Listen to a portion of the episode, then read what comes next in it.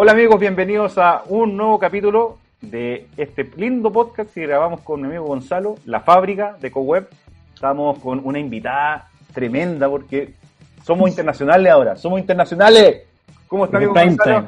Bien, bien. Hoy día de prime time. Sí, sí le, vamos a dar las gracias a, a Nico Salinas que nos hizo este tremendo contacto. Si no fuera por él, no podríamos estar hablando con ella. ¿Cierto? No, ya estoy, ya estoy pagando el favor, don Rodrigo. Ah, ya empezamos. Dale, cuenta en qué estamos trabajando. Ya, empezamos, siempre, siempre ninguneándome al inicio del programa. ¿Por qué hace esa cosa? No, puede ser. Todo, esto tiene un foco bien, bien potente.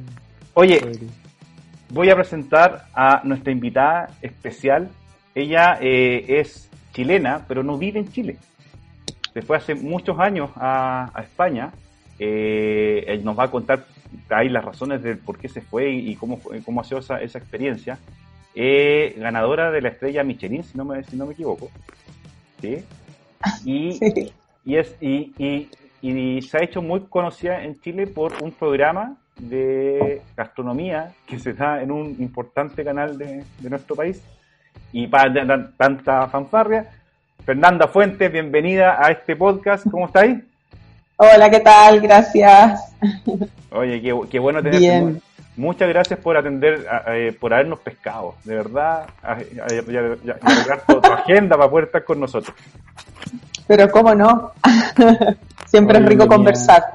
Sí. Oye, bienvenida Fernanda. Tenemos muchas, muchas gracias, Gonzalo. queremos saber de ti. Y, bueno, como, como te contábamos al principio, este es un programa que partimos con Rodrigo hace un año hablando de emprendimiento y de lo que hemos estado leyendo y todo, y lo que, bueno, vemos en televisión, sabemos que tú tienes un emprendimiento, pero que es de un gran valor agregado, porque no, es, no es el tema de solamente cocinar y ser un chef y colocar desafíos, y bueno, como, como todo emprendedor pega en distintas partes y está en televisión, pero a mí, como te contaba, yo trabajo en emprendimiento y siempre sabemos que el valor agregado genera la diferencia.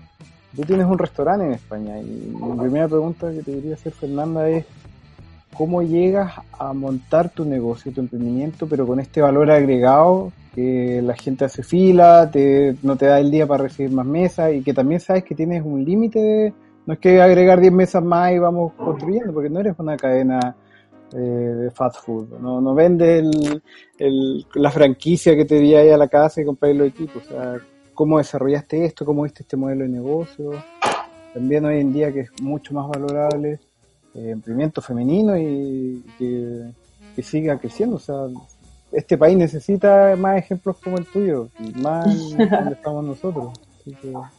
Bueno, a ver, eh, el restaurante es muy pequeñito, o sea, es un emprendimiento que no es a lo grande, si bien se han logrado cosas importantes en el restaurante, es algo muy pequeño, muy familiar. Tenemos solo siete mesas. Eh, es muy, no, no exclusivo, pero sí muy personalizado para las personas que vienen, por tanto la atención es muy directa. Eh, yo perfectamente podría, como dices tú, ampliarlo a, a 10 mesas más o 20 y abarcar a más gente, pero la verdad que me interesa ese contacto, yo creo que es muy importante cuando tú creas un emprendimiento tener ese contacto directo con el cliente porque eh, te tiene que gustar para poder eh, realizarlo no estoy sola, sí, sí soy la única mujer dentro del restaurante en este momento, pero lo hemos creado con, con mi marido, con Andrea, ambos cocineros, eh, ambos con, con, las ganas de, de, demostrar estos conocimientos que tenemos, eh, pero también las ganas de seguir en un aprendizaje constante, continuo, y, y eso nos hizo lanzarnos obviamente a, a crear hace cuatro años el restaurante.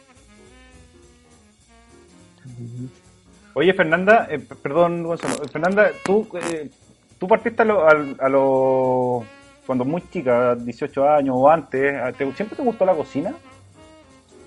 Sí, pero antes me gustaba, siempre dije que quería estudiar periodismo, me gusta lo que es comunicar. Y creo que encontré a través de la cocina una forma de comunicar, a través de los alimentos. Eh, puedes contar una historia a través de un plato, a través de un menú de tiempos. Por tanto, sí es una forma de comunicarte con la gente, de transmitir, así que la verdad que encontré un equilibrio dentro de dos mundos que me, que me gustaban. ¿Y cuándo, y cuándo tomáis la decisión, la, tremenda decisión de, de, irte de, Chile? Pero más, allá del tiempo, sino que es como mentalmente, ¿en qué momento decir, no, yo no, no, no, puedo estar acá? Tengo que irme para otro lado porque en otro lado voy a eh, explotar. A ver, más allá de, que no puedo estar eh, en Chile, por decirlo de ese modo, porque no es que no pueda estar, es que he tomado la decisión de estar fuera. Eh, la cocina eh, está en todo el mundo, por tanto me llamaba muchísimo la atención la, visión vanguardista que existe aquí en, España, ese paso más allá que hay, por tanto necesitaba conocerlo para saber dónde yo quería, eh, qué quería hacer, porque la gama de la gastronomía, siempre lo he dicho, es muy amplia, puedes dedicarte a muchísimas cosas, puedes trabajar en un hotel, en un crucero, montar tu propio restaurante, eh, trabajar en un chiringuito de playa, hacer lo que te dé la gana. Dentro de la gastronomía es muy, muy amplio. Eh, pero me gustó la primera vez que vine, vine a los 21 años aproximadamente a realizar unas prácticas, me gustó la metodología de trabajo, eh, la gente, el cómo, el país también. Me fui a Chile y se, dieron la, se dio la oportunidad de poder realizar otra nueva práctica cuando ya estaba egresada y me lancé, me lancé y dije, bueno, voy, pruebo y si me gusta, pues hago todo lo posible por quedarme ahí. Y fue lo que hice. Oye, eh, bueno, el, cuando, cuando tú estás, eh, una, una, de las cosas que, le, que, tienen los emprendedores chilenos es esta cuestión de, de, poder ver más allá del, del, de, tu metro cuadrado, digamos. Eh, una de las cuestiones que estamos tratando de, potenciar harto en los emprendedores de, acá, de la segunda región principalmente, es que eh, más que la, idea es que aprendan a vender. Eh, y, y, vender, tú lo que vendí, estás contando que el, el, restaurante, el espacio es, chiquitito, son siete mesas. Y al final, que ¿cómo, ¿cómo se vende una experiencia, una buena experiencia de, de, para el cliente? A ver, lo primero que siempre he dicho es que para poder hacer un emprendimiento eh, tienes que tener conocimiento a causa de lo que vas a hacer. O sea, yo creo que tienes que tener mucho, mucho conocimiento sobre la inversión inicial, eh, sobre el modelo de negocio, tener visión sobre lo que vas a hacer y estar capacitado. En el caso que no estés capacitado tú y quieras realizar el emprendimiento, es absolutamente necesario que contrates gente que esté capacitada para realizar ese trabajo eh, y que además les pagues por lo que valen y lo que saben hacer. Creo que es tremendamente importante estar dispuesto a dar ese paso. Eh, ¿Cómo se vende una experiencia? Bueno, nosotros, eh, Andrea es italiano, yo chilena, hemos hecho este mix eh, cultural, ¿no? Además estamos en la isla, utilizamos mucho producto de lo que es producto local. Por tanto, esa es, es la forma, trabajamos de mano de los agricultores, de manos de artesanos, vamos creando nuestro mundo, nuestro mundo de nube, se llama Nube, eh, dentro de lo que nosotros idealizamos como restaurante. Eh, repito, es nuestro restaurante, no lo, no lo hacemos eh, para el resto ni para mostrárselo a nadie, es nuestro y los invitamos a participar de él en la experiencia gastronómica. Ya. Es como bien, bien, bien familiar finalmente, es como... Es muy familiar, es un proyecto muy personal, eh, no es un modelo comercial, eh, más bien es lo que nosotros sentimos y queremos desarrollar como cocineros, eso, eso es un poco lo que se trata. Me, da la sensación de que es como que tú entras al, al, patio de tu casa. O sea, como que la, Fernanda nos, invita a, la, como a, la, comida de, domingo o al asado, ¿cachai? Entonces, como que venía a vivir esta experiencia. Eso me da la sensación que, que, es la experiencia que le esté regalando a, la gente. Es que el trato es muy cercano. Nosotros eh, también es algo muy importante dentro de los emprendimientos, es que tú decides con quién trabajas, tú decides con quién te rodeas y nosotros hemos creado un círculo, como siempre digo, de colaboradores, eh, de la gente que trabaja con nosotros, eh, que colaboran para que esto sea, lo sientan tan suyo que, se desarrolle ese trato y esa, esa cercanía con el cliente eh, que es muy bonita, la verdad. Eh, creo que, es importante el transmitir, por tanto, la gente con que tenemos que, trabajar y rodearnos y colaborar debe transmitir eso que nosotros estamos dentro de una cocina. Por tanto, Eh, no fue fácil llegar al equipo perfecto, bueno, perfecto para, para nosotros.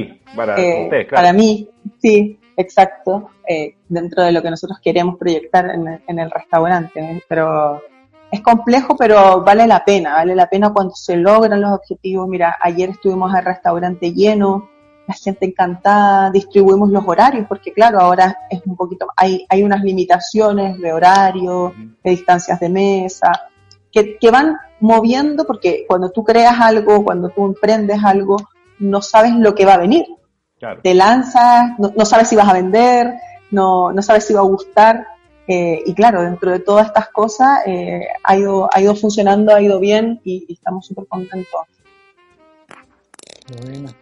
Oye, Fernando, y ahí hay, hay un tema que es súper importante, que es eh, la generación de equipo y la retención que hace que intrínsecamente lo tienes, pero a mí me toca muy, entrevistar muchos emprendedores que de repente piensan que saben hacer todo. Yo aún no conozco, al año entrevistamos 300 emprendedores, aún no conozco a alguien que sepa finanzas, manejo, entonces súper interesante. Hay un punto a recalcar a los que nos escuchan es saber identificar cuáles son sus fortalezas y buscar este equipo.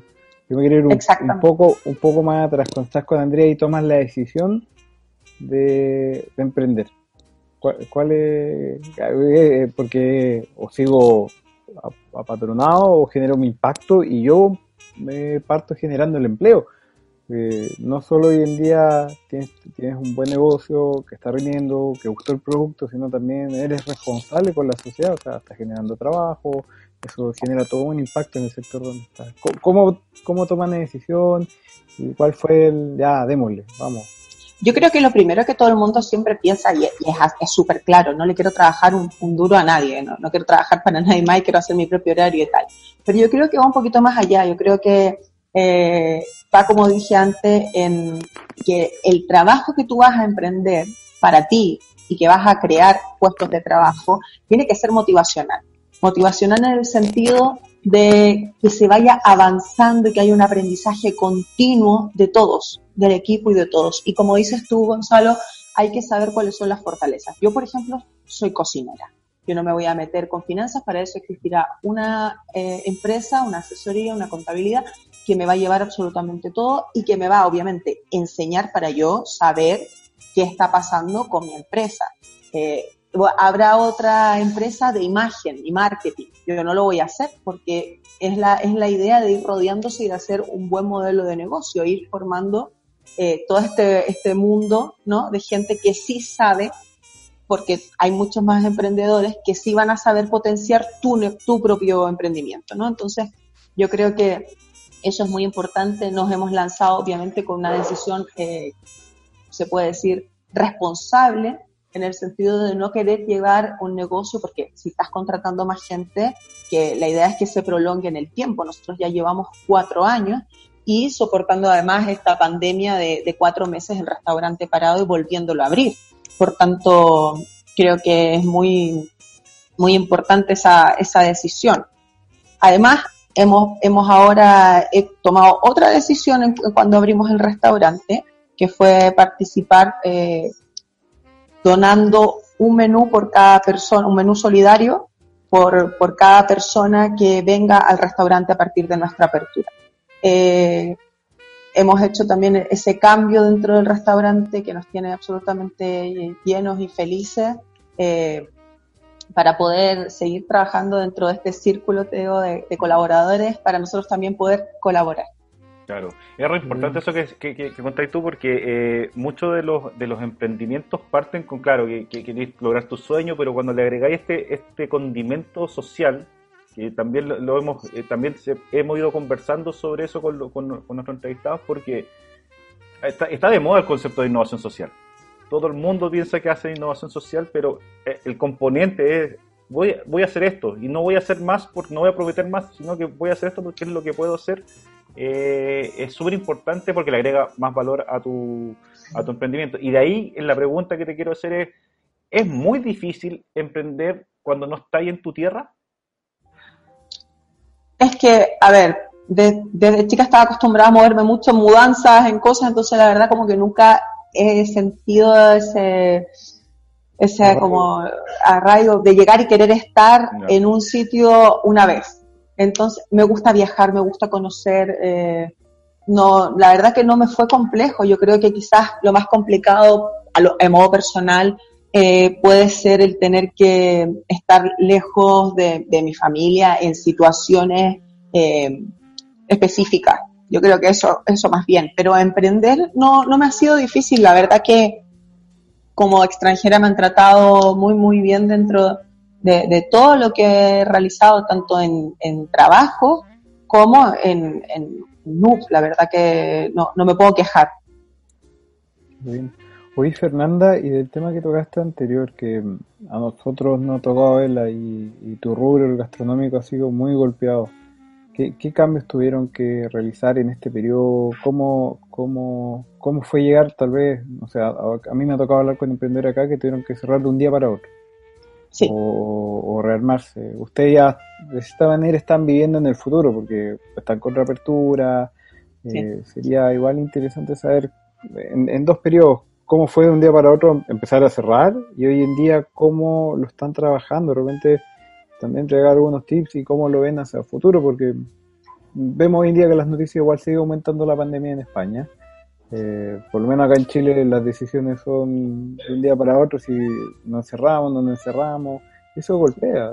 Entonces, ¿cómo visualizas tú desde cómo fue y cómo lo visualiza el tema? A ver, yo, yo no me encontraba en España cuando, cuando se tuvo que tomar la decisión de cerrar el restaurante.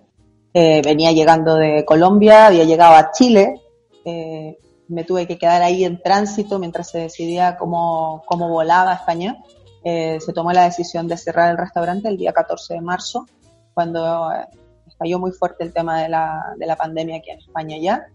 el restaurante iba como avión, iba perfecto, maravilloso, lleno, todo el equipo muy afiatado, muy bien. Y claro, primero fue un parón inicial por 15 días, que eso, eso fue lo, lo que se dijo.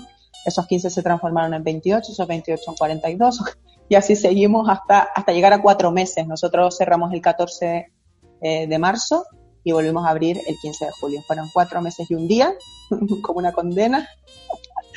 Eh, la verdad que durante todo el periodo que estuvimos cerrados, yo llegué aquí en abril, eh, logré viajar.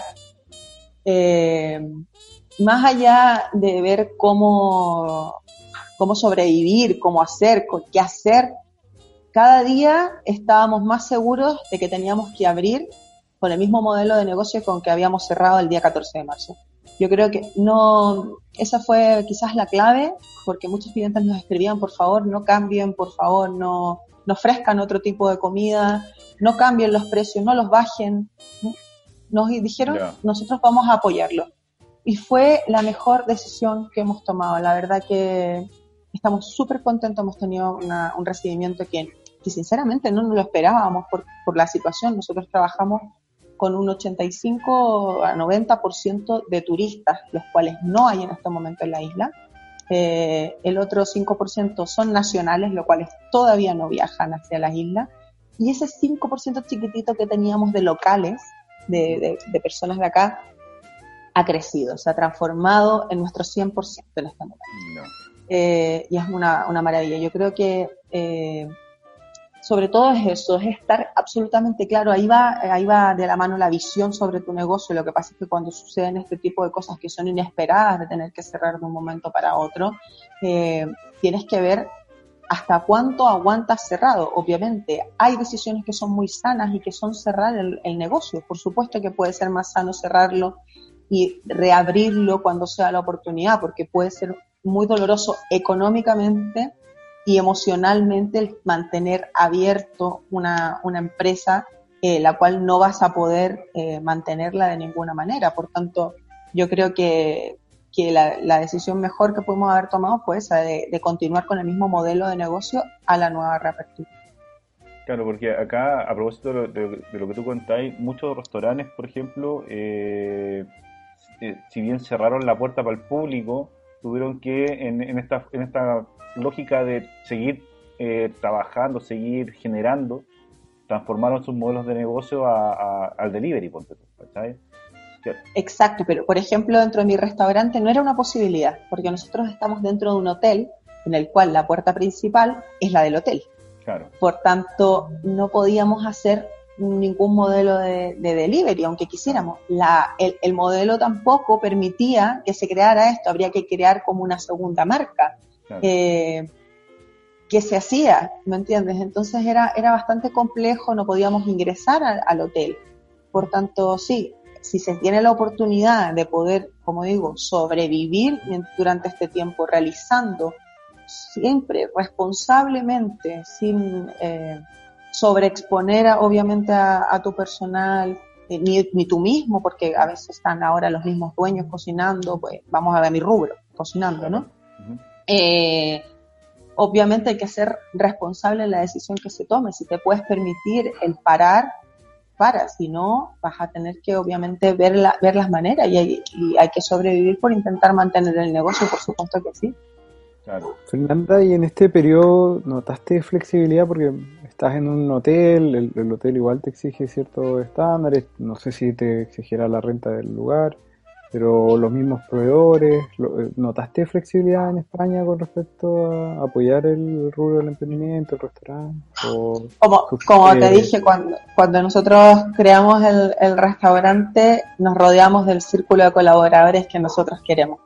Por tanto, eh, sabemos con quienes trabajamos, todos nuestros proveedores se portaron increíblemente, eh, obviamente se hizo, nosotros tenemos eh, la suerte que tenemos todos los proveedores al día, por tanto, eh, alguno otro que haya quedado con la misma factura de ese mismo mes en curso, sí que sin pedírselos dieron las oportunidades de pagos diferidos o eh, no pagar hasta que se reabriera. La verdad que en eso eh, fue bastante maravilloso en el trato. O sea, te lo esperas porque sabes con quiénes trabajas pero a la vez no te lo esperas porque ellos también han tenido ese parón y necesitan eh, realizar sus pobres, pero la verdad que, sí, que tenemos un, como digo, un círculo de colaboradores muy, muy bonito.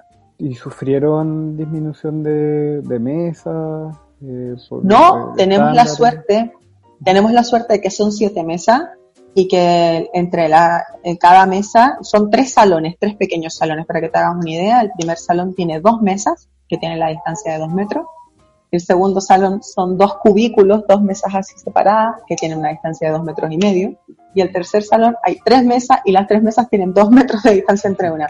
Claro, o sea, te falta, te falta el alcohol gel nomás y, claro, y la mascarilla. Exacto, hemos puesto el alcohol gel. Además, tenemos la suerte de que al estar dentro del hotel, las medidas de seguridad propias del hotel para llegar hasta nuestro restaurante ya existen. Por tanto, eh, exacta, la alfombrilla de desinfección, la desinfección al llegar desde el, desde el, eh, el, ascensor, los protocolos de mascarilla hasta el ingresar, lo tienen que hacer para llegar a mi restaurante. Así que en realidad sí, para nosotros fue más bien controles de temperatura del personal dos veces al día para registro interno. Eh, bueno, el, lavado de manos más frecuente desde lo que lo hacíamos, eh, limpiezas generales más frecuente desde que lo hacíamos. Nosotros siempre hacemos periodos de limpieza a lo largo del día, paramos, limpiamos, guardamos, volvemos a hacerlo.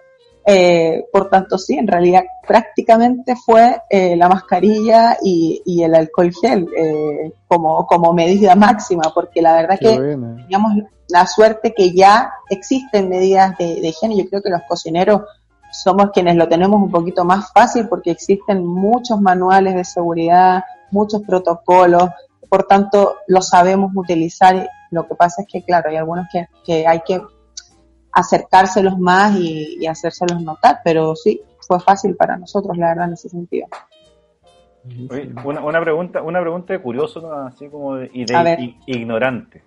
Cuando estáis, pues, en la cocina, porque uno cuando está en, su cocina, uno así nomás, pues, sin, mascarilla, con las manos, ¿cachai? Eh, usted en ese caso, por ejemplo, tiene que los cocineros desde siempre, por ejemplo, cocinaban con mascarilla o tuvieron que implementar alguna cosa así como, ya ahora vamos a cocinar con guantes, por, por darte un ejemplo, ¿cachai? ¿Alguna cosa? No, no.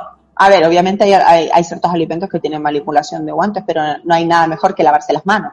Yo creo que esa es, esa es lo mejor que hay, lavarse las manos y secarse con papel.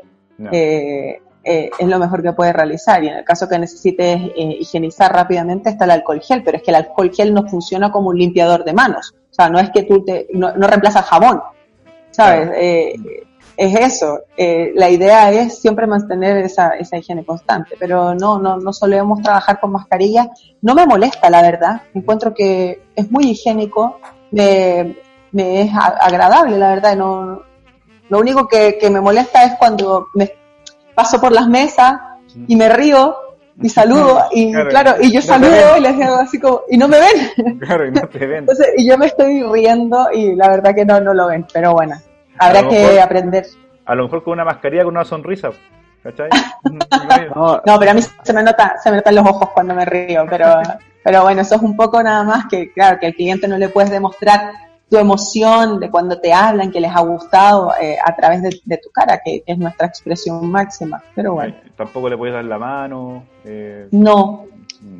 Bueno, hay clientes que te la dan cuando se van, luego te la lavas, no pasa nada. Pero, pero claro, que, que no, le- no lo vas a dejar con la mano estirada al Eh, cliente, claro. pero, pero bueno. Oye, ya que estamos en este tema de preguntas, eh, ¿qué- yo estoy un poquito más, ¿qué tal es emprender con, con el marido? Oye, qué buena pregunta amigo Eh, Oye, la, la pregunta ya, ya, ya, ya. A ver, te digo que ha sido lo mejor porque así nos soportamos durante los cuatro meses que estuvimos en la casa en La Paz.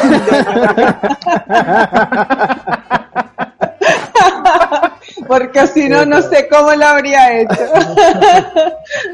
Bien, la verdad que, a ver, Andrea es un hombre muy tranquilo. eh, yo lo respeto muchísimo porque tienes que pensar que él eh, era el chef cuando yo hice las prácticas, por tanto, eh, mi maestro me enseñó lo que sé. Así que le estoy muy agradecida en lo, en lo profesional. eh, por tanto, digamos que él manda aquí yo en la casa. Entonces, si bien el restaurante es de ambos, lo- yo lo respeto muchísimo, pero tenemos un truco. Yo tengo mi cocina y él tiene la de él ah, en el restaurante. Trabajamos en áreas separadas. ya. Ah, Ese es el truco. Mira, muy bien. haberlo sabido antes Rodrigo va a tener dos cocinas. voy a tener, voy a tener dos cocinas dos, dos cocinas todo todo todo todo Ah, también trabajas con tu mujer. No, no, no, no, no, te digo, no, el, no, yo, yo soy solo, no, y, eh, Yo soy sola. yo soy solo, estoy, mi empresa no, eh, sí, eh, pero ponte tú es que en, en el, no, no, más que yo pienso como lo, la, las sociedades, ponte tú, yo tengo dos socios, ¿cachai? Entonces es, es como un matrimonio, un pololeo, ¿cachai? Entonces, eh, en un momento trabajábamos los tres juntos y era, era una odiosidad tremenda, así como era, no los quiero ver más en mi vida. A ver, lo, claro, lo, lo peor puede pasar que si me molesta algo, tengo que aguantarlo en el auto hasta llegar a casa a los, los 45 minutos que, de distancia que, Claro. que hay de aquí a mi casa, sí. Claro. Pero no, no, a ver, nos llevamos muy bien, tenemos obviamente diferencias. Lo bueno es eh, que como es un, un restaurante histórico-cultural basado en Chile, Italia, nos escuchamos y nos aprendemos a conocer dentro de- de- del mundo, ¿no? A mí me encanta escucharlo cuando habla de Italia, de su cocina, de sus productos y viceversa, porque él aprende también de Chile, por tanto, él ha ido una vez a Chile, quedó encantado, y, y yo también a Italia he ido. Entonces, claro, ese, ese intercambio cultural es súper bonito y yo creo que nos ha facilitado muchísimo el trabajar porque ninguno impone nada dentro del restaurante. Somos súper libres y, y cada uno tiene su espacio y, y nos complementamos también dentro de esa libertad. Claro, ahí, bueno. ahí el, el punto claro de, de, de cómo te lleváis con, porque ustedes son socios y, y, y, pa- y pareja, de matrimonio, entonces eh, ya el matrimonio es una sociedad de partida, entonces Sí, tenéis- sí, bueno, pero digamos, llevamos digamos, 10 años juntos también. ¿cachai? Entonces eh, una, una clave para el éxito es que tenés que llevarte bien y eh, llevarte bien con tus socios y en tu caso que esta, este tip de cada uno tiene su cocina es como Ahí, cada uno tiene su oficina. ahí la, la- la pregunta es otro. A mí, como te contaba, también trabajo con emprendedores. Me tocó una vez trabajar con emprendedor, lo iba a visitar, íbamos semana por medio. También la señora trabajaba con él, nunca la conocía, era la encargada de finanzas. Uh, Y un día me oh, me invitó a conocer, eh, a conocer a la señora y fuimos a la oficina y la oficina era el triple la del emprendedor, pues era así. Eh, el emprendedor tenía un escritorio, empezó, era el aire acondicionado, el otro tenía un sillón, impresionante. Ahí no te altero que toma el tema de la hay, hay, que preguntar quién tiene la cocina más grande. ¿no? Claro. No, las cocinas, las cocinas son muy similares en tamaño, lo que pasa es que la mía es más bonita. Oye, el, eh, hablando de la, de la experiencia del, del, de la gente que va, porque son siete mesas, ¿cachai? Uno, cuando acá, acá en Chile tú vas a un, a un restaurante y por lo, por lo menos veis unas 10 mesas, y cada mesa con 20 sillas, por, lo menos. Eh, tratar de meter la, el máximo cantidad de gente. Eh, pero en tu caso, tú, eh, ustedes están hablando de un, de un restaurante que tiene siete mesas y que, y que venden una, experiencia que tiene desde la entrada, desde la entrada al hotel y todo, y todo el cuento, tiene, hay un, como que los meten en, una burbujita a, los... En una nube. Claro, una nube, exactamente. Y cuando, cuando llega, por ejemplo, en este, en este tiempo de pandemia, cuando llega la gente, la gente llega asustada, eh, ¿cómo, cómo se, cómo, eh, se genera ese, esa como, como abrazo que le, que le dan a, la, a la gente para que, para que vaya? Porque son siete mesas. No, la, la gente ya se acostumbró a salir. Nosotros abrimos el 15 de julio y aquí ya estaban muchos restaurantes abiertos desde antes. Por tanto, eh, nos lanzamos a la piscina después que los conejillos de India ya hicieron su apertura, así que para ver el comportamiento social, la verdad que eh, nosotros mismos ya habíamos ido a restaurantes eh, y los protocolos son prácticamente los mismos, la, higienización de las manos en la entrada, llegar con la mascarilla hasta la mesa, que no todos lo cumplen, hay que solicitárselo. Eh, y poco más, la verdad. La gente está aquí en España eh, sale, se acostumbra mucho a salir a, comer, a disfrutar. Por tanto, no era algo ajeno, para nosotros es, muy fácil. Y teniendo siete mesas es mucho más fácil aún, porque, eh, como dices tú, abrazarlos eh, es más cómodo porque son pocos y la atención es más personalizada. Tenemos distancias horarias, también trabajamos solo en tres horarios, siete y media, ocho y media y nueve y media. No existe otro horario. Entonces podemos distribuir dos mesas, dos mesas y tres mesas. Tanto cuando las primeras dos mesas están terminando, las últimas tres están entrando. Al final siempre trabajamos solo entre cuatro y cinco mesas, si te das cuenta, porque cuando una ya se ha ido y las otras vienen llegando. Siempre, siempre la, la, sí, porque van a tener que venir Sí, no, si ya yo, yo ya estoy apenas sacar esta cuestión de, de pandemia muy para pa Tenerife. Rodrigo, hoy día es el momento para comprar pasaje. ¿En serio, amigo? Y yo me voy a, y yo me voy a Chile. claro. Y nos, encontramos en el aeropuerto, en alguno de los dos aeropuertos nos encontramos o a la mitad del, Atlántico. A compartir unas papas fritas, muy bien. Claro, aprendimos claro. Harto, aprendimos harto. claro, te, te voy a invitar un cucurucho de papas fritas. Pero rico, pues, rico, unas papas fritas ricas. Oye, Fernanda, ¿Y el futuro? ¿Cómo ve la nube? ¿Cómo, cómo visualiza? Eh, quieren, están recién partiendo, pero siempre es bueno. Pero Gonzalo, si yo, viera, si yo viera el futuro, sería millonaria. No, yo también, pero me refiero al sentido de cómo el negocio. ¿Dónde?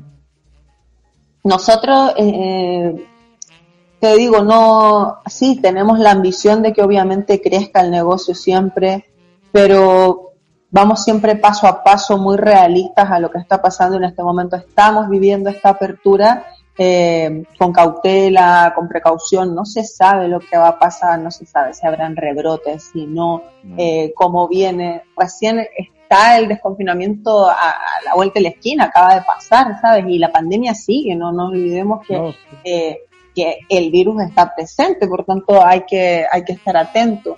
Ahora, sí, siempre ha estado en los planes crear un modelo de negocio comercial diferente, más de barrio, eh, otro tipo de cocina y eso, por ejemplo, es algo que, me hubiese gustado hacer en Chile este año, que claro, obviamente no, no se podrá realizar, pero todo pasa por algo. Eh, quizás eh, me hace falta, no lo sé, llevar a Andrea más a Latinoamérica para que también desarrollemos otro tipo de cocina, no se sabe yo lo único que sé es que soy una agradecida de, lo, de, poder haber abierto otra vez el restaurante y de que, sigamos, ¿sabes? Y avanzando y, que le gusta a la gente. Yo creo que esa es mi principal preocupación en estos momentos. Oye, eh, la, gente te pregunta cuando, eh, no sé, ya acá, acá en Chile, por ejemplo, te, te, hiciste mega ultra conocida cuando saliste en, en, Masterchef. O sea, fuiste más, la, gente se, dio cuenta que, estaba y que... Y te ha tocado que, gente te, haya preguntado así como, oiga Fernanda, ¿y, y, cómo puedo ser yo cocinera? O cocinero? Uh, todos los días. ¿Sí? ¿Y, qué todos los días ¿Qué tips le, todos los días a la gente? A ver, es que todos los días me llegan, me llegan preguntas, sobre todo de, mujeres jóvenes, de, chicos también, jóvenes que quieren eh, dedicarse a la gastronomía. Muchos que no tienen idea cómo decírselo a sus papás, porque al parecer la gastronomía no está bien vista, no lo sé. Eh, no lo verán como una carrera. Quizá los papás mal idealizan en que su hijo sea ingeniero, que sea abogado, médico, yo qué sé. Eh, pero yo creo que hoy en día, sobre todo, las carreras que más hacen falta son las carreras técnicas. Eh, hay que potenciar eso. Yo creo que me llegan muchas, muchas consultas de cómo puedo llegar a ser. Yo le digo, mira, lo primero es hablar con tus padres, exponerles lo que te gusta. La vida es tuya, siempre les digo, la vida es tuya. Eh, tú eres el que se va a dedicar a esto y realmente lo que tienes que sentir es pasión por lo que haces y querer siempre ser humilde y querer siempre aprender porque no nunca lo vas a saber todo, sobre todo en la gastronomía es imposible. Existen miles de culturas, miles de recetas, miles de formas, eh, puedes inventar unas nuevas. Por tanto, es un aprendizaje constante. Y siempre, siempre me, preguntan, en realidad, todo, esa pregunta yo creo que me llegará unas 20 veces al día. Me imagino casi que tengo el copy-paste de la respuesta. no, no, le respondo a cada uno personalizado, pero, pero sí, me lo, me lo y, y, dejáis el, espacio para ponerle el, nombre, ¿no? No, no, sí, claro. Me, imagino que, porque aparte tú soy, tú tenías esa personalidad que es de, generar cercanía, entonces quizás también tú generes la confianza como para que te pregunten este tipo de cosas. Porque desde No lo sé, yo creo que sí, porque muchos me lo han preguntado, de que, mira, Chef, estoy dudando, yo estudio medicina, pero veo mucho el programa o, me encanta cocinar. Entonces también les hago eh, ver eh, que pueden dedicarse a la gastronomía como un hobby. Mm. Tampoco es que dejen todo por la cocina, o sea, yo nunca le voy a decir eso, sino que primero vea y escriba qué es lo que quiere, porque hay que aprender a definirse, ¿sabes? Pueden hacer eh, cursos de cocina y cocinarle a, su familia todas las fiestas especiales o incluso crear un emprendimiento en el cual, como a ti te gusta tanto la cocina, eh, luego contratas a alguien que sí que sabe y tú tienes tu emprendimiento que tanto te encanta, pero con otras personas que trabajan para ti y generas trabajo. pero dedicándote tú a, otra profesión. Eso también lo pueden hacer. Entonces, claro, eh, nunca les voy a decir déjalo todo por la cocina. Claro. No, eso, eso no es un buen consejo. Claro, porque... No, dale, dale eh, Gonzalo.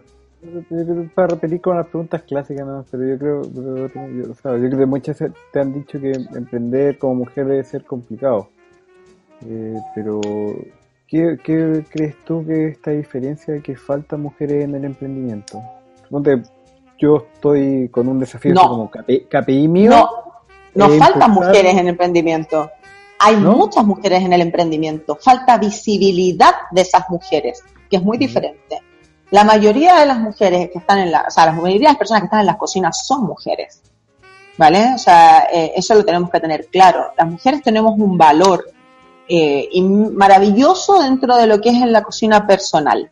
Todos se acuerdan de la receta de la abuelita, todos se acuerdan de la receta de la mamá. Y al momento de llegar al, punto profesional, no tenemos eh, visibilidad. Como tú dijiste antes, te vieron. Yo siempre estuve lo que pasa es que no me veían, que era muy diferente. ¿Sabes? O sea, tuvo que pasar algo, un clic eh, que, que, me, que me mostró un poquito como al mundo, por decirlo. Pero es que yo siempre he hecho la misma cocina, yo siempre he estado trabajando en pos de lo mismo. Y lo mismo le pasa a tantas otras mujeres eh, que están trabajando maravillosamente. O sea, en, en Colombia logré ir a un restaurante de, solo de mujeres atendido, eh, atendían mujeres, cocinaban mujeres.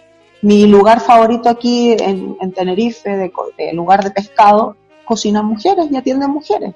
Eh, pero no es que yo vaya ahí porque son mujeres, sino porque lo hacen muy bien y me encanta. Lo que pasa es que no tienen visibilidad. Yo creo que ese es el, el gran problema. Ahora, hay una cosa también.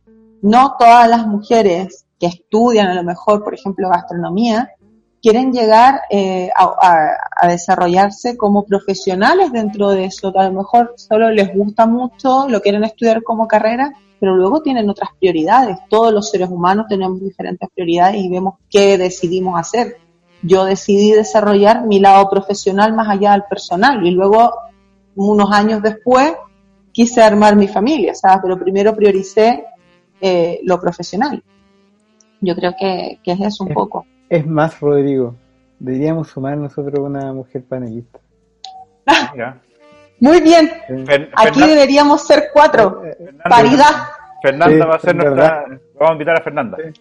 Ya, Fernanda. Yo encantadísima, encantadísima. En, en, en, verdad, lo que dice tiene razón, porque hay, nosotros no la visualizamos y te veo a ti, y nosotros no somos los mejores exponentes tampoco.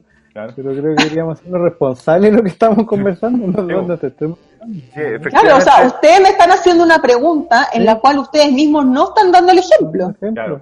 De hecho, el, el, el lunes tuvimos, tenemos, tuvimos un programa el lunes y también nos manifestaron que teníamos puros puros hombres y este lunes eh, que viene el, a las 8 vamos a tener vamos a un programa de que se llama La Mesa Redonda de y son programas de conversación sobre industrias emergentes en la región y en Chile. Rodrigo tiene más programas que Canal 13 en este momento. y, ese programa es sobre liderazgo femenino. ¿Está ahí? Eh, Muy bien. Puse, Pero mira, le...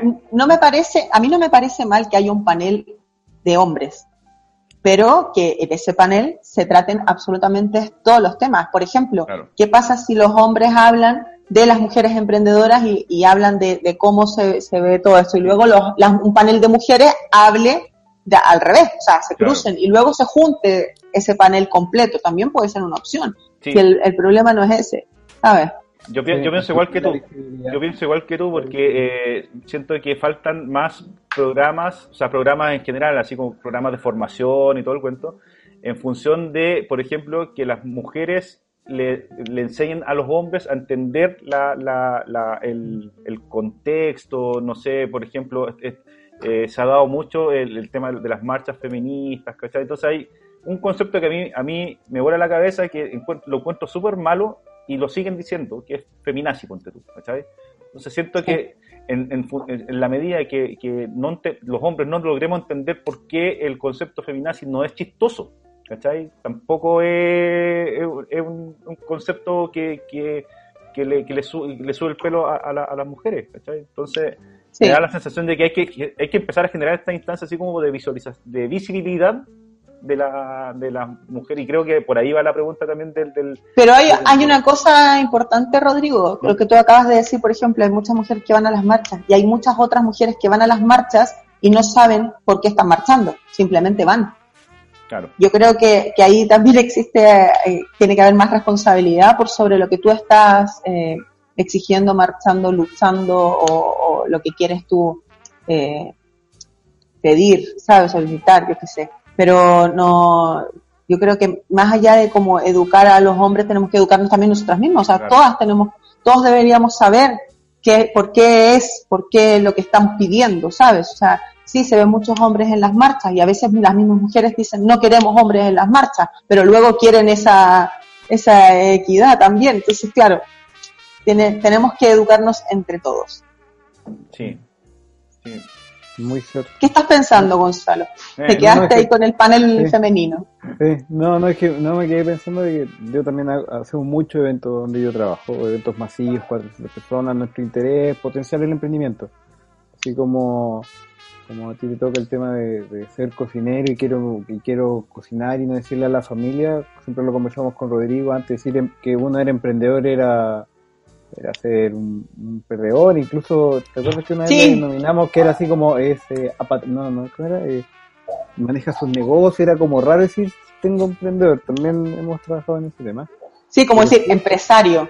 Empresario o, o o, genera sus propias rentas, pero nunca es emprendedor, es como que la gente lo asimila a tener un, un, almacén, no, es que no sean malos negocios, pero es como... Sí, te entiendo. No trabajáis en el banco, no tenéis jefe, no tenéis nada. Pero es que es lo mismo que te, está, que te estaba diciendo yo, los niños que tienen miedo de decirlo a sus padres porque sus padres lo que esperan es que el hijo salga médico, mm. lo cual es un absurdo. Primero el hijo tiene que ser feliz y profesional dentro de lo que desarrolle. Y hacen, como dije, hacen falta muchas carreras técnicas. Y, de ahí, de lo que me quedé pensando era el apoyo que hay entre ustedes. Yo apoyo un programa de emprendimiento de mujeres acá y se llena, o sea, eh, y soporte que en el emprendimiento del otro no hay, o sea, otro generando no existe, entonces ese aprendizaje mixto que tiene que haber y de, y de apoyar al otro y así como hay una causa, también hay que traspasarla hacia el otro lado. Es súper interesante lo que tú planteas. Y en eso estaba pensando, estaba diciendo que acá hay una lógica de desarrollo. De hecho, de hecho, ¿sabéis que, ¿sabéis que Fernanda? Eh, esta temporada, esta es la segunda temporada del podcast y en esta temporada vamos, vamos, a tener más mujeres porque en la primera temporada tuvimos cero mujeres. Ah, se van a comprometer ahora a tener más mujeres no, no, no, sí ya están dentro de lo. De igual, nuestra primera temporada, Rodrigo, era, era inicial. Fue nefasta, nuestra primera temporada. Por no decir, fue muy mala. Es más, teníamos un panelista que se fue. Sí, de, de, hecho. En, en, el, en medio del programa. No, sí, no. o sea, estábamos, éramos, al principio. Éramos tres, éramos esto partió siendo, éramos tres y éramos, tuvimos prototipos antes del primer capítulo y después del primer capítulo, eh, al, ya, oye, Jorge, tenemos que grabar el, el, podcast. No, sí, es que tengo una reunión, es que tengo esta cuestión aquí y allá, y al final terminamos nosotros dos conversando y la primera temporada fue nefasta. Fue el, entonces en esta segunda nos preparamos mejor y empezamos a hacer esta, esta tratar de, de buscar hombre-mujer, hombre-mujer, hombre-mujer, hombre-mujer. Que ha sido como, quizá, claro, ahora hay que sumar a alguien al, panel, pero sí hemos tratado de, partimos de hecho con la Rocío Fonseca de, de Corfo el, la, temporada. Pero sí, me, me, gusta eso que dijiste, Fernanda, que, que, un súper acierto, que falta eh, eh, eh visibilizar ¿cachai? Eh, sí. Sí, porque la, hay, harta, hay harta mujer emprendedora y aparte que casi todos los negocios son exitosos porque hay mujeres metidas adentro, si no, te aseguro que si fuéramos puros hombres. Pero si no porque hay muchas mujeres, es porque hay un equilibrio y es porque se sabe trabajar, ¿sabes? O sea, yo creo que eso, a mí, no te lo digo en lo personal, nos ha costado mucho lograr encontrar una mujer profesional para el restaurante que quiera dedicarse realmente a esto aquí en la isla nos ha costado muchísimo. No la hemos encontrado, imagínate. Por eso, no es que no estén las puertas, por ejemplo, abiertas, por supuesto que sí, pero en este momento yo soy la única mujer dentro del restaurante. Pero hubo una época en que estaba, por ejemplo, lo que sí nosotros hacemos es darle más oportunidad a, yo tengo muchos practicantes chilenos, siempre.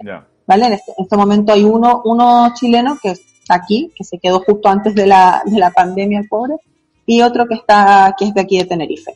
Pero yo siempre le doy la oportunidad a mujeres chilenas que quieran realizar las prácticas aquí en el restaurante. Esa es mi, mi prioridad, tengo que decirlo, son mi debilidad, porque necesito a ellas darles esa visibilidad. Mm pero uno tiene que partir dando esa visibilidad. Yo creo que es muy importante porque yo sé que van a ser tremendas mujeres, grandes mujeres, grandes cocineras. Y si no llegan a ser grandes cocineras, van a ver esta, este paso por aquí y les va a intentar ayudar para que sean grandes mujeres en lo personal. Por tanto, esa es como mi, lucha y, mi, y mi, mi trabajo y mi motivación de traer mujeres aquí de Chile entonces vamos a dejar, vamos a dejar el, dato de la, de la Fernanda cuando escribamos la reseña del, podcast y escríbanle para hacer las prácticas. No, todavía no, porque está la pandemia. se va a portal de trabajo, portal de trabajo, oferta internacional. Oye, Fernanda. Fernanda, eh, un poco, no, no repetir la, pregunta que te hizo el, Gonzalo recién de, cómo ve el futuro, sino que eh, ¿Cómo, cómo, cómo, cómo sentís tú que, que, va a ser la, la, reacción del, del, mundo en general? Porque ustedes ya están en una etapa como de salir para la calle. Acá en Chile todavía... en el futuro. Futuro muy lejano para nosotros, Rodrigo. Claro, futuro 2025. Eh, no. ¿cómo, no, a ver, yo... ¿Cómo creo que qué? ¿Cómo crees que va, que va, que va a ser, eh, cómo, qué tanto va a cambiar el mundo después de esta de que salgamos, empecemos a salir poco a poco de la cuarentena, así como a la calle? Dependiendo por dónde mires esa respuesta, porque sinceramente en actitud yo creo que no ha cambiado mucho la gente. De hecho, hay muchos que han empeorado la actitud. Eh, hay, hay muchos que yo sigo viendo que el trato no, no es igual. O sea, yo lo, he- visto porque he ido a restaurantes, he visto cómo tratan a los camareros que están haciendo su máximo esfuerzo, andando con la mascarilla, tomando un montón de precauciones. Ahora no se entregan aquí, por ejemplo, la- los menús, las cartas, sino que se entrega un código QR. Eh, hay, hay un cambio de, de cosas. Eh, yo espero, yo creo que la actitud tiene que partir cambiando por uno y no preocuparse de cómo vaya a cambiar el resto, sino que ir poco a poco, que tu cambio cause el cambio en el otro. Yo creo que eso es lo que, lo que tiene que hacer, lo que tiene que pasar. Eh, yo creo que ustedes más o menos entre septiembre, octubre irán a estar con un desconfinamiento, ¿De qué año? no sé. Somos de Antofagasta, eh, acá todos los números Ah, van para atrás. la, la gente va a la playa en cuarentena, o sea, si pasamos del paso 2 que presentó, yo creo que lo vemos Sí. rápido el 1. Mm, Sí. Pues mira, aquí pasó también, ¿eh? ya nos planteamos en diciembre en mi, en mi trabajo. Así- Nosotros tuvimos la suerte de que como estamos en una isla, eh, se cortó, se cortaron los vuelos, por tanto no pudo ingresar absolutamente nadie más, eh, ni tampoco pudo salir nadie más, por tanto se trataba de los casos que estaban aquí. Eh, claro, no, sé cómo, cómo venga, pero yo creo que sobre todo eso, uno tiene que cambiar la actitud, yo creo que son tiempos para pensar, para reflexionar, para saber si lo que estás haciendo también es lo que realmente te gusta. Eh, este, esta, como lo dije una vez, es eh, detenerse para avanzar. Yo creo que es muy importante eso. Siempre todos decíamos, quisiera tener más tiempo para, quisiera tener más momentos para, pues ahora tienes los momentos, ahora tienes ese tiempo, reflexiona, piensa, cambia de actitud, mejora. Yo, por ejemplo, cambié mis hábitos alimenticios durante la cuarentena, no los empeoré, los mejoré. O sea, yo creo que todos esos cambios eh, son necesarios y es ahora. Qué bueno, que, que... Y justo te estaba pensando en... Oye, y le voy a decir a la Fernanda que haga unas palabras al cierre, pero eh, creo que esto fue como, como, como un, un- lindo cierre. Sí, ahí como... Con, con, ese, con, con ese mensaje. El cambio es ahora. Ahí. El cambio ahora. Sí. Oye, eh, bueno, eh, eh, Fernanda, ¿sabéis qué? Mira, yo eh, personalmente eh, tenía eh, mucha expectativa sobre esta, esta entrevista y, y superaste crucialmente toda la, todo lo que... Ah, sí, de verdad. de verdad, y y para confesar, yo igual estaba medio asustado porque decía, oye, pero una estrella Michelin, no, no, es- no es cualquier... No, es pero- cualquier- pero sabéis que... Pero que yo soy eh, cocinera, tú olvídate de todas esas cosas, esas cosas vienen y van. Sí, eso, eso, Eso viene y va. justamente porque, porque de verdad, eh, puta, eres súper simpática y va encima Oh. es como agradable. Pa, eh, no, de verdad, eh, yo personalmente, eh, este, este minuto mamón, muchas gracias por, por habernos. Gracias a usted. Ah, fue, de hecho, con, con Gonzalo como que nos preparamos harto para, para la entrevista y íbamos a hacer preguntas más técnicas la cuestión, y de Sí, repente Rodrigo, como, ¿qué, qué le preguntamos? Si no, Claro, claro, los sí, dos sí. Sí, sí. sí, emprendimiento, Los dos si comemos nomás, comemos, comemos, eh, ¿cachai? Y, y no, y se dio una conversa súper bacán, súper bacán Fernanda, porque aparte preguntamos cuestiones técnicas, pero también nos eh, contestaste cuestiones como del corazón, y esa cuestión es, es clave para meterle a lo, para que la gente que lo va a escuchar. El, el Qué bueno. el emprendedor hace los negocios, Rodrigo. Las personas. Nota directamente que el que hay que buscar. El resto es, es música. como diría, El resto. La- diría Oye, mi amigo Jorge.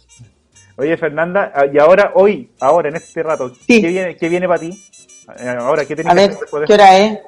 En media hora empieza el servicio de mi restaurante, tendré Ya. que cenar algo antes, eh, tengo todo listo, obvio, porque si no, no podía hablar con ustedes. Eh, nada, disfrutar ahí a mis clientes, prepararles sus menús especiales y, y- y disfrutar este servicio con, con mi gente aquí. Bacán. Eso es lo que no, toca hoy. Oye, Fernanda, ¿alguna vez te vamos a volver a molestar? de verdad, y creo que te vamos a traer como... Cuando quieran, yo cantar. no, es más, es más, yo ya la voy a molestar, tengo una invitación más, más como de mi trabajo, eh, que creo que, me gustaría que nosotros hacíamos, hacíamos eventos masivos eh, de emprendimiento full en la región, Tarapacá, Antofagasta, ahí te voy a mandar un poco más de información que de repente es interesante con todo este, con toda esta edición de conversamos recién, así que te vamos a tapar el mail, vamos a hacer mucho. Yo encantadísima, ya tienen mi contacto, todo lo que quieran y lo que pueda aportar, apoyar y, y estar con ustedes, así que encantadísima. No, muchísimas gracias. Y desde ya, como decimos a todos, si podemos apoyar, si necesitas algo, nosotros felices también. Sabemos que esto es de mucha cooperación, así que hay que ser flexible más que nunca en este periodo. Yo creo que ese, esa es la, la, lección que nos va a dejar, que si no nos abrazamos, eh, a pesar de las distancias, eh, no podemos seguir.